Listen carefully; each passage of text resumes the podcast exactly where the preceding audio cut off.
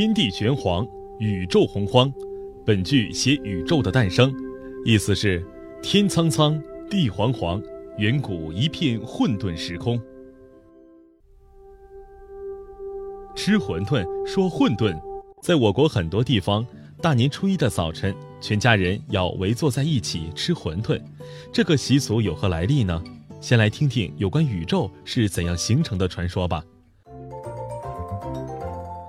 很久很久以前，天和地还没有分开，混沌一团，像个鸡蛋。巨人盘古沉睡其中，不知过了多少年，盘古忽然睡醒了，怎么啥也看不见？盘古很纳闷，周围漆黑漆黑的，他使劲地揉了揉惺忪的眼睛，也不管用，憋死我了。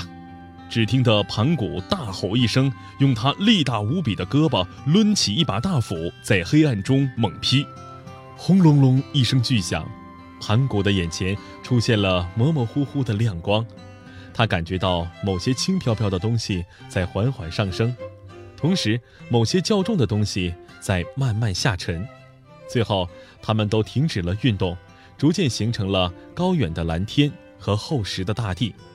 盘古害怕天地又重合起来，自己再次陷入混沌黑暗之中，就咬着牙，双脚蹬地，两臂用力撑起天空。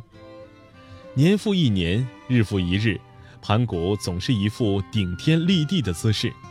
有一天，他实在太累了，便轰然倒下，从此再也没有站起来。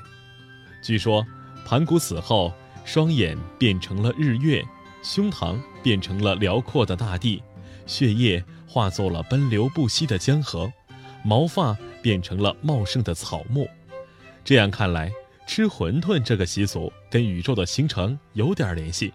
馄饨是混沌的谐音，大年初一吃馄饨就有了打破混沌、开天辟地的意思，预示着一年新的开端。当然，以上所述仅仅是传说。随着科学的发展，人们对宇宙的形成有了更深刻的认识。一九四八年，美国天文学家加莫夫提出一种新观点，认为宇宙起源于两百亿年前的一次大爆炸。他说，爆炸刚开始不久，宇宙还是一种极高温高密的状态，太阳、月亮、地球都不存在。后来，整个宇宙不断膨胀，温度很快下降，开始形成各种化学元素等。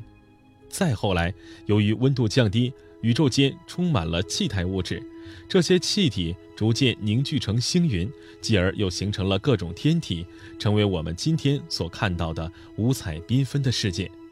科学推测和神话传说是多么相似啊！想象力有多大，宇宙就有多大。我们要发展自己的想象力，去探索无穷的宇宙。